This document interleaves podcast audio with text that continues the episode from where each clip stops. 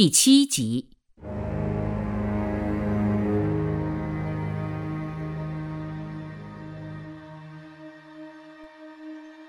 一八零六年十月，普鲁士军队在耶拿大战中兵败如山倒。卡尔·冯·克劳塞维茨评论说：“这不只是一个风格过时的例子，而且是墨守成规导致的极端缺乏想象力的例子。”作为普军奥古斯特亲王的副官，克劳塞维茨在这场战争中屈辱的被俘了。这位后来成为西方军事战略鼻祖的将领，刻骨铭心地把普鲁士军队失败的原因归结为三条：一，中高层军官很少认识到战争特征已经发生了根本性变化；二，军官们更关心自己的军衔和社会地位，而非训练与作战；三，士兵缺少爱国心和军人精神。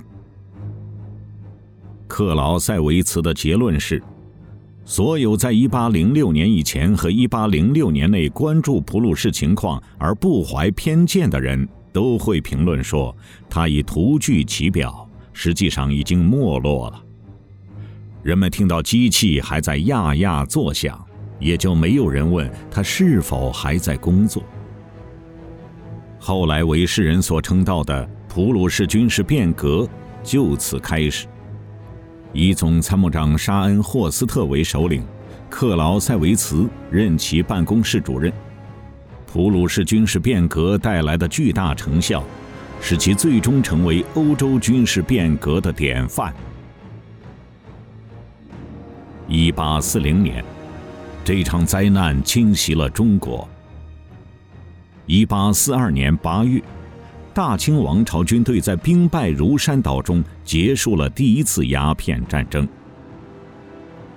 史学家蒋廷福评论说：“鸦片战争的军事失败还不是民族致命伤，失败以后还不明了失败的理由，力图改革，那才是民族的致命伤。”唐是同治、光绪年间的改革，一到道光、咸丰年间。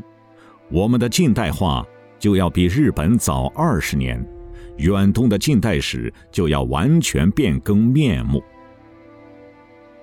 为什么那场改革晚了二十年？蒋廷福找出了三条原因：第一，中国人守旧性太重，承认有改革的必要极不容易；二，实行新政。科举出身的士大夫地位摇动，他们反对。第三，中国知识阶级和官僚阶级最缺乏独立的大无畏精神。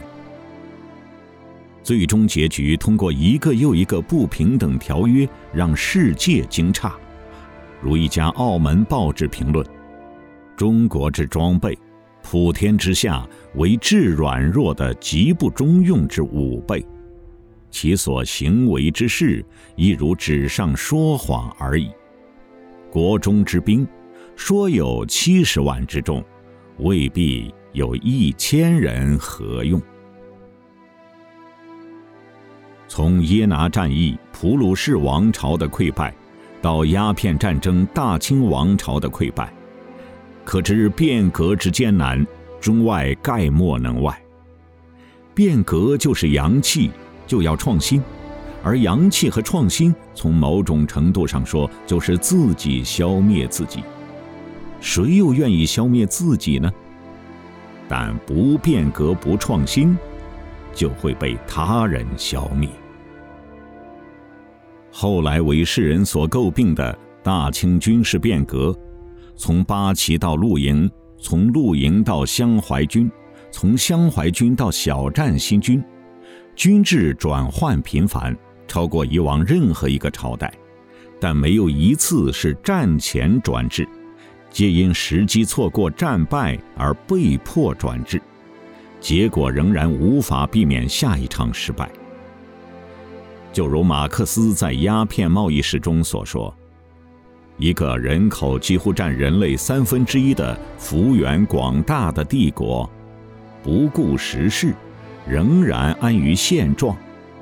由于被强力排斥于世界联系的体系之外而孤立无依，因此竭力以天朝天国尽善尽美的幻想来欺骗自己。这样一个帝国，终于要在这样一场殊死的决斗中死去。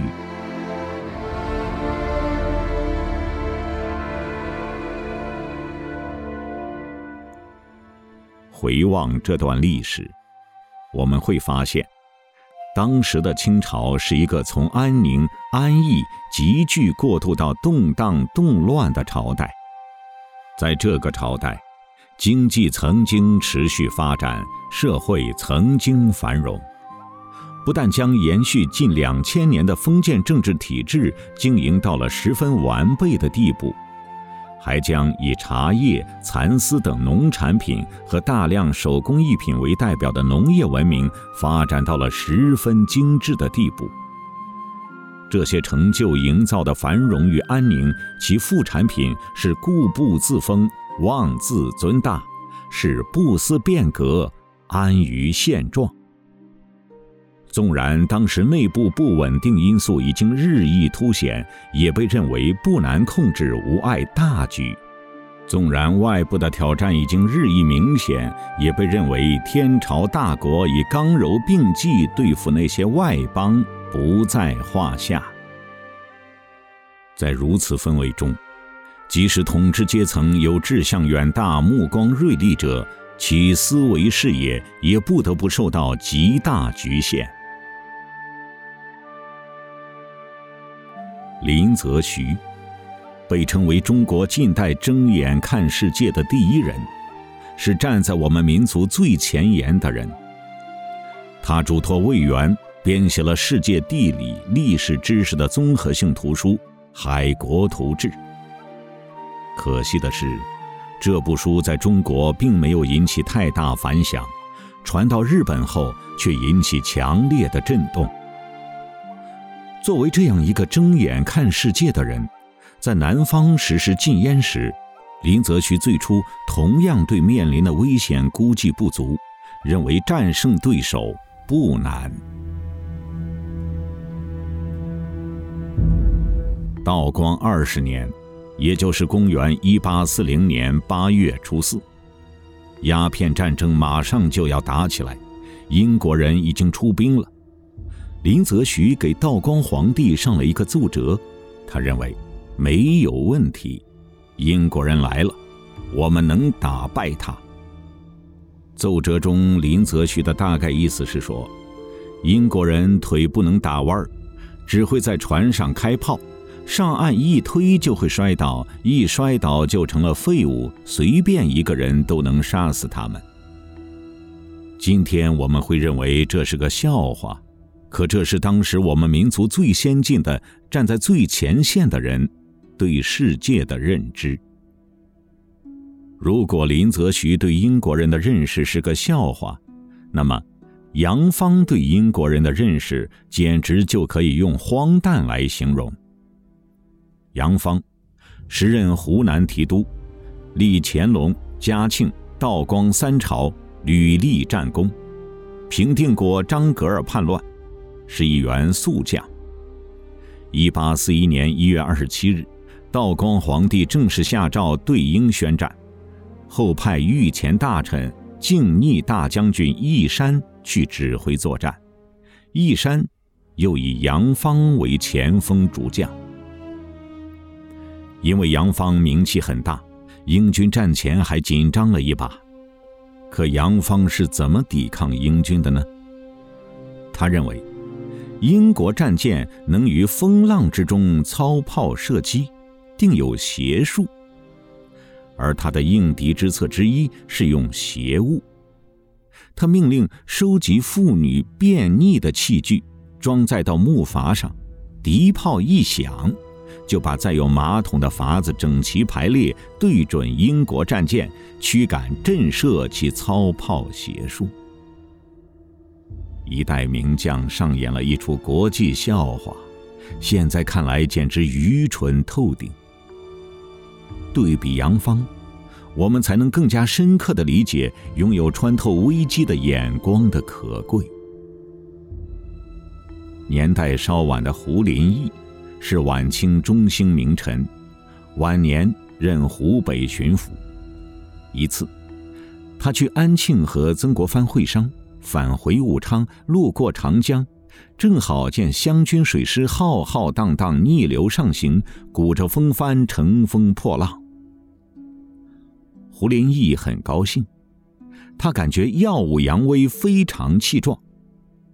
这时。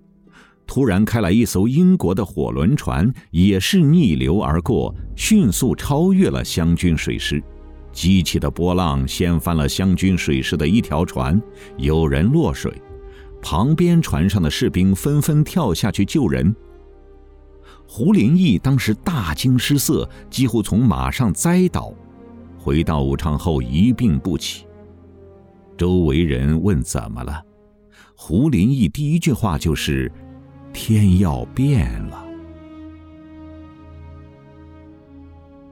跟胡林翼同时看见火轮船的人很多，但他们觉得这只是个奇事，没有人察觉到变革将至。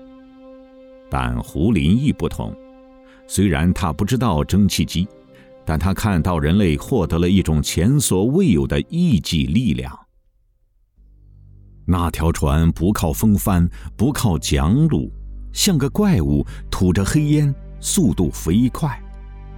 于是他感觉到，天要变了。这是当时先进者对危机的认知。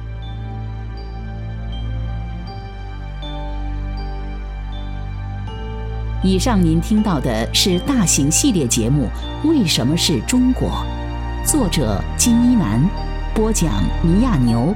音频制作杨小磊，欢迎下期继续收听。